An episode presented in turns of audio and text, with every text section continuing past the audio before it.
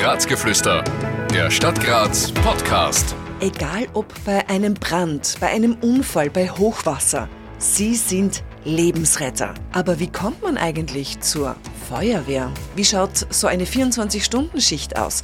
Das und vieles mehr hören wir heute von der Grazer Berufsfeuerwehr. Ich bin Simone Koren-Wallis aus der Abteilung für Kommunikation. Mein Gast Philipp Huber.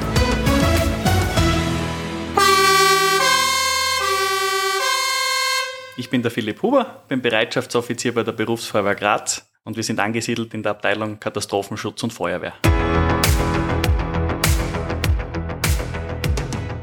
Ich muss gestehen, es ist ein bisschen aufregend in der Feuerwehr zu sein, wie ich reingegangen bin und dann siehst du die ganzen Autos. Also wir sind da direkt am Lemplatz bei der Berufsfeuerwehr Graz. Philipp, wieso bist du Feuerwehrmann geworden? Das ist relativ schnell beantwortet. Bin seit meinem zwölften Jahr schon bei einer Freiwilligen Feuerwehr dabei, und ja, es hat eine Ausschreibung gegeben. Und dann habe ich mir gedacht, Berufsfeuerwehr Graz, das hört sich sehr interessant an. Und wann hat man schon die Möglichkeit, seine größte Leidenschaft mit dem Beruflichen verbinden zu können?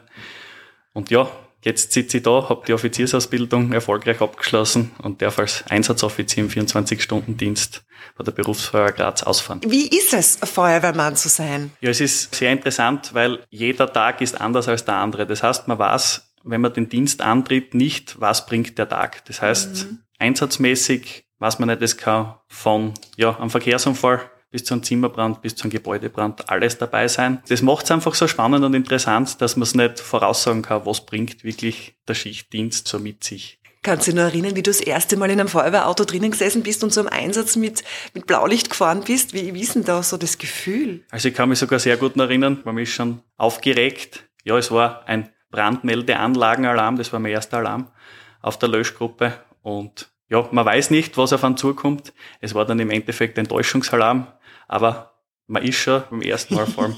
schon, gell? Es ist schon aufregend. Der Ablauf, es ist einfach, sag ich mal, cool. Die äh, ganz Jungen werden wahrscheinlich Grisou, den kleinen Drachen, nie mehr können oder weiß ich nicht, ob das vielleicht schon wieder modern ist, keine Ahnung. Aber der Grisou, der immer gesagt hat, ich will mal Feuerwehrmann werden und so weiter und so fort.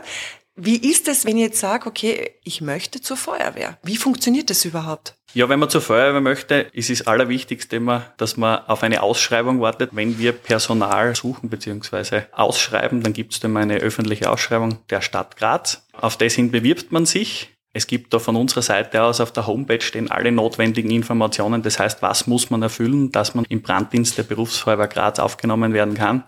Das heißt, das Allerwichtigste ist, dass man dementsprechend körperlich die Tauglichkeit hat, beziehungsweise natürlich auch sportlich sehr, sehr gut drauf ist. Das nächste ist dann als Auswahlverfahren, ist eh genau beschrieben auf der, der Homepage, aber es, es ist ein theoretischer Teil und der sportliche Teil. Und natürlich die Grundvoraussetzungen, die körperlichen, die müssen natürlich auch stimmen. Also es gibt ein Maximalalter von 28 Jahren, mhm. eine maximale Körpergröße, was man erfüllen muss. Da geht es einfach darum, die Schutzanzüge, was wir bei der Berufsfeuerwehr haben, da gibt es gewisse Vorgaben und da in dem muss man sich bewegen. Ah, schau, Deswegen okay. gibt es auch diese Mindestgröße. Aha, Wenn man sich dann bewirbt auf die jeweilige ausgeschriebene Stelle und man erfüllt die Voraussetzungen, dann wird man natürlich zum Aufnahmetest eingeladen und dann liegt es an jeder oder jedem selbst, dass man den auch so gut als möglich absolviert und schafft. Jetzt bist du seit drei Jahren dabei, hast du mir vorab schon erzählt. Was ist in den drei Jahren so alles passiert, wo du sagst, das werde ich sicher mein ganzes Leben nie vergessen? Ja, das größte Ereignis, wo ich mich sehr gut erinnern kann, das war heute der Großbrand der Rösselmühle in Graz.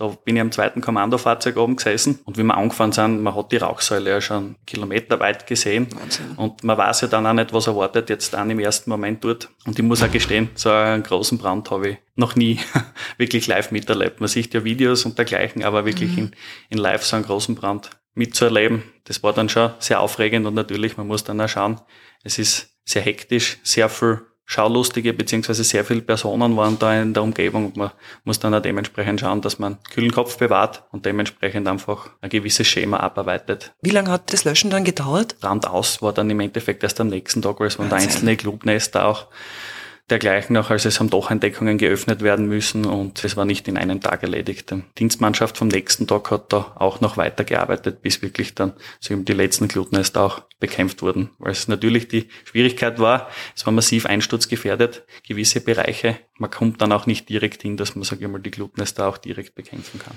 Und nach so einem schweren Brand könnt ihr euch jetzt aber nicht ausrasten oder so, weil es kann ja sein, dass gleich wieder was kommt. Ja, genau. Also auch so wie es bei der Röstelmühle gewesen ist. Es war dort auch eine ziemliche Personal- und Materialschlacht. Aber wie die Brandwache dann natürlich, man schaut, es waren dann nur mehr ein paar Fahrzeuge dort für die Brandwache. Und ich bin dann selbst um, ich glaube, es war halb fünf in der Früh, zu einem ausgedehnten Zimmerbrand da alarmiert worden. Und es war dort wirklich kurz auf knapp. Wir haben da im letzten Moment noch der Zuhilfe mit der Drehleiter und sicherheitshalber einen Sprungpost aufgeblasen.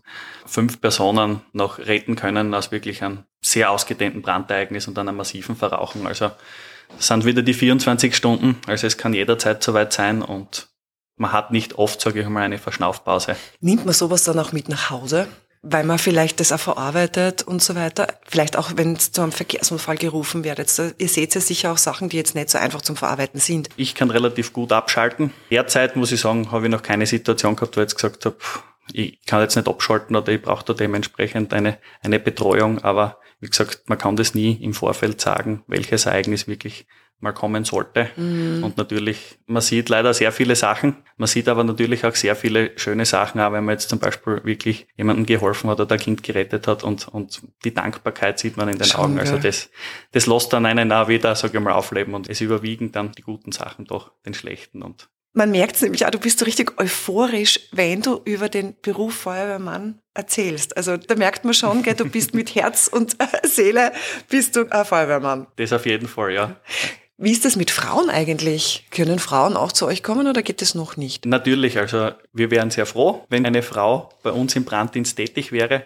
Es hat leider noch keine Frau das Auswahlverfahren geschafft, weil es gibt ein österreichweites Auswahlverfahren mhm. für die Aufnahme im Branddienst bei Berufsfeuerwehren und da gibt es jetzt nicht so wie bei anderen Einsatzorganisationen jetzt Abstufungen. Also es gilt das körperliche als auch das theoretische für Frauen und Männer gleich. Mhm. Und es sind die Anforderungen, ja. Hoch, gell? Sehr hoch. Aha. Aber wie gesagt, mit Training ist alles möglich. Ich sage das immer so dazu. Man sieht es dir zwar nicht an, aber du kommst aus einem 24-Stunden-Dienst. Das heißt, man ist wirklich immer 24 Stunden lang im Dienst, dann hat man frei und dann gibt's wieder mal einen 24er. Genau, also bei uns ist, wir sind im 24-Stunden-Wechseldienst. Das heißt, unser Dienstbeginn ist um 7.30 Uhr zum Beispiel heute und endet um 7.30 Uhr morgen. In den 24 Stunden, ja, kann man rund um die Uhr ausfahren. Mhm. Aber bei den rund 6000 Einsätzen, was wir im, im, Jahr haben, ist dann natürlich nicht, dass man jetzt rund um die Uhr ausfährt. Also man kann sagen, im Schnitt sind es circa 16 Mal pro Tag, wirklich auf allen drei Wochen in Graz. Ja, ein Einsatz passiert. Ich finde das jetzt aber gar nicht wenig, muss ich sagen. Aber da ist wirklich alles dabei, von der Katzenrettung, genau. oder? Da ist wirklich alles dabei, vom Verkehrsunfall bis zur Tierrettung, bis zum Brandmeldeanlagenalarm, bis zum Zimmerbrand, Gebäudebrände, also wirklich jeder Einsatz, was bei uns alarmiert wird. Eine letzte Frage habe ich noch. ich muss schon lachen, weil es ist irgendwie so ein bisschen aus dem Film. Habt ihr so ein Feuerrutscher zum Runterrutschen? Also ja, definitiv. Echt, wir, haben, wir haben Rutschächte, dass Echt? man einfach wirklich relativ schnell in der Fahrzeughalle ist. Ja. Nein. Das ist wie im Film. Das ist wie im Film, wirklich. Ja. Graz. Die Stadt meines Lebens. Finale. Oh, Finale. Oh. Graz ist im Finale. Was, wann, warum, wieso, weshalb und überhaupt und sowieso. Das gibt's in der nächsten Folge. Ein Podcast der Stadt Graz 2023. Alle Rechte vorbehalten.